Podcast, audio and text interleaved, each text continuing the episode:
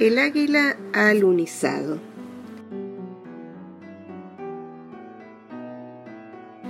Recuerdo que fue Abel, uno de los compañeros de facultad de mi hermano, quien me acompañó a la sala de los profesores, al mar espumoso. La facultad estaba vacía aquella tarde, era domingo, claro, pero un grupo de profesores se había reunido allí para ver juntos el alunizaje. También la ciudad estaba vacía, la gente se había quedado en sus casas, en el planeta Tierra, para ver en sus televisores algo que sucedía en la Luna, a 384.400 kilómetros, transmitido a través de un satélite que colgaba del espacio y todo al mismo tiempo, en tiempo real, como decían. ¿Teníamos entonces noción de que éramos testigos de la mayor proeza de la humanidad? ¿Habría algo más después de eso? ¿Viviríamos en Marte como en crónicas marcianas y encontraríamos las respuestas a las preguntas fundamentales? ¿Quiénes somos? ¿De dónde venimos? ¿A dónde vamos? Abel y yo Caminábamos por esas calles vacías con pasos leves, como cuando uno entra a un templo y respira el respeto que anida allí, la grandeza, la majestuosidad. Majestuoso, que tiene majestad, majestad, grandeza, magnificencia, la gravedad y seriedad de alguna persona. En la pensión todos me habían insistido en que me quedara, que me divertiría viendo la televisión con ellos. Yo no podía explicarles, claro, así que me hice el compungido. Eso funcionaba a veces con la gente grande. Me veían triste, pensaban en la cosa con M y hacían lo que yo pedía, sin preguntas.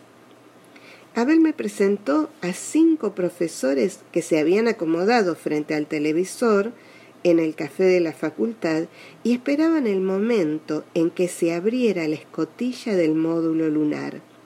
Los profesores, uno por uno, me palmearon la espalda y alguno me dio pellizcos en los cachetes, al tiempo que decían sus nombres y la materia que enseñaban, como si fuera su apellido.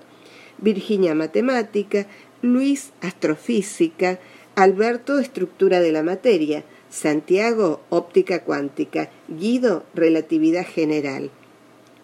Yo me mareé un poco con el desfile de ciencias que nunca comprendería, pero por suerte fui aceptado en el grupo y Virginia Matemática hasta le prometió a Abel que decidió volver a la pensión, que me prepararía una merienda y cuidaría de mí. Eran las cinco de la tarde del 20 de julio de 1969. El módulo lunar Eagle, que en castellano quiere decir águila, había lunizado a las 16.18 hora argentina, en el mar de la tranquilidad, pero faltaba toda la tarde para que un astronauta se asomara. Juan aún no había llegado. Había tiempo.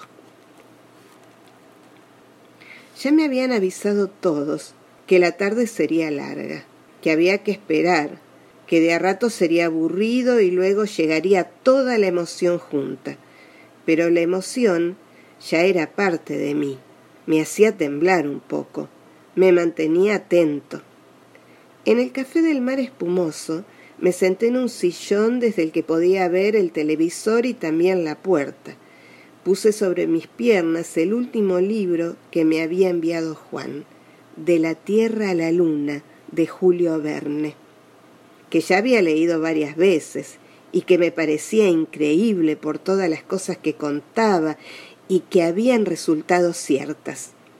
Por ejemplo, que tres hombres viajarían en el cohete a la Luna, que el viaje duraría 97 horas, o sea, cuatro días.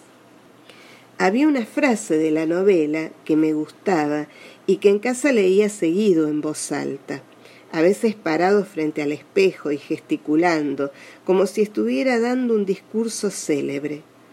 Los nombres de Nicole de Barbican y de Michael Erdan deberán pues ser siempre célebres en los fastos astronómicos, porque estos atrevidos exploradores, deseando ensanchar el círculo de los conocimientos humanos, atravesaron audazmente el espacio y se jugaron la vida en la más sorprendente tentativa de los tiempos modernos.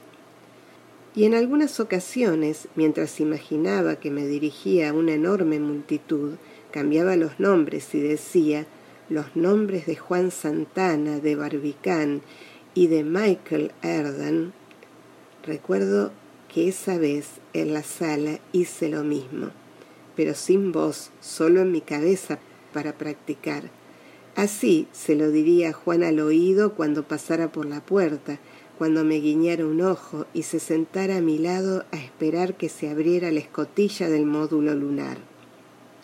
¿Cómo llegaría Juan? me preguntaba. ¿Vendría disfrazado de profesor de física, de alumno nuevo con sombrero y anteojos oscuros, de empleado de mantenimiento con mameluco azul? Por supuesto no podía venir como Juan Santana, eso lo entendía muy bien. Estaba en una misión secreta, tal vez peligrosa, con todos, pensando que le había pasado algo bastante definitivo, por lo que no podía llegar y decir buenas tardes. ¿Lograríamos darnos un abrazo cuando apareciera? Bueno, en el fondo yo seguía bastante enojado con mi hermano por todas las que se había mandado, sobre todo por las cosas de la M mayúscula, por lo que me sentía fuerte como para evitar el abrazo y quedarme sentado allí. Él seguro se acomodaría más lejos o se quedaría parado cerca de la puerta. Me miraría de costado, los dos contendríamos las risas y en algún momento se abriría esa bendita escotilla. Saldría un astronauta, la luna quedaría inaugurada para el resto de nosotros y Juan y yo lo veríamos juntos.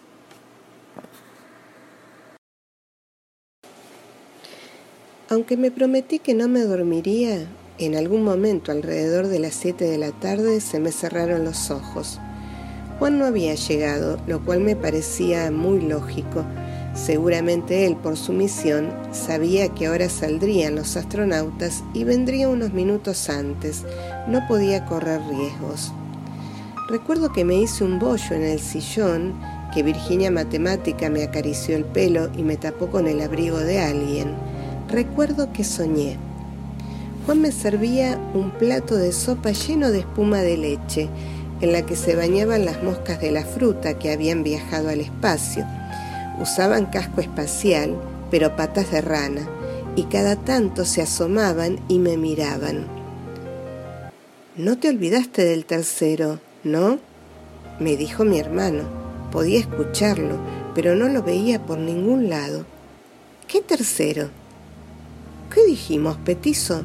No hay que olvidarse de los segundos ni de los terceros. Michael Collins se quedó a cargo del módulo de mando. Él no caminará por la luna, pero si no hace las cosas bien, los otros dos quedarán varados por el resto de sus vidas, que no serán muy largas. ¿Vas vos en esa nave, Juan? Le pregunté a la voz de mi hermano. Las moscas en tanto habían desaparecido del plato y la perra laica había aparecido frente a mí y hacía malabares con las tres lunas, no más grandes que pelotas de tenis. No, petizo, yo ya estoy en la luna. Me fui a otra nave, respondió mi hermano, que seguía sin dejarse ver. ¿Vivís ahí? Juan no respondió.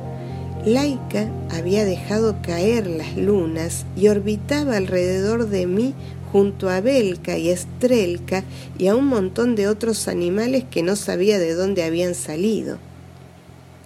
Juan, ¿sabes por qué los animales que viajan al espacio regresan con 10% menos de peso corporal, Martu? Eso ya lo había pensado alguna vez y sabía la respuesta. Porque los extraterrestres les roban una parte de su humanidad. Son animales, Martu. Bueno, de su animalidad. ¿Y para qué? Para crear un monstruo terrestre, extraterrestre, hecho de pedacitos de alma de todos los que viajan al espacio y usarlo luego para conquistar la Tierra. Tenemos un ganador, exclamó la voz de mi hermano, que en ese momento se parecía mucho a la de Cacho Fontana, el del programa Odol Pregunta. Correcto, Martín Santana, ganaste un viaje al espacio sin nave y sin boleto de regreso. Podrás flotar por toda la eternidad, tal como lo estoy haciendo yo.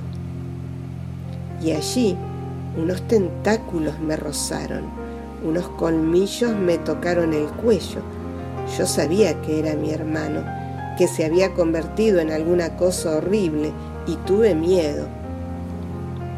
Tuve tanto miedo hasta que sentí la mano en la cara, una nueva voz sobre mi oreja que decía, Martín, Martín, Armstrong abrió la escotilla, son casi las once de la noche, está pasando. Alberto, estructura de la materia, me sacudía un poco. Recuerdo que me costó abrir los ojos y que por un momento olvidé dónde estaba. Busqué a Juan entre todos los presentes y no lo vi, pero aún faltaba, aún podía llegar.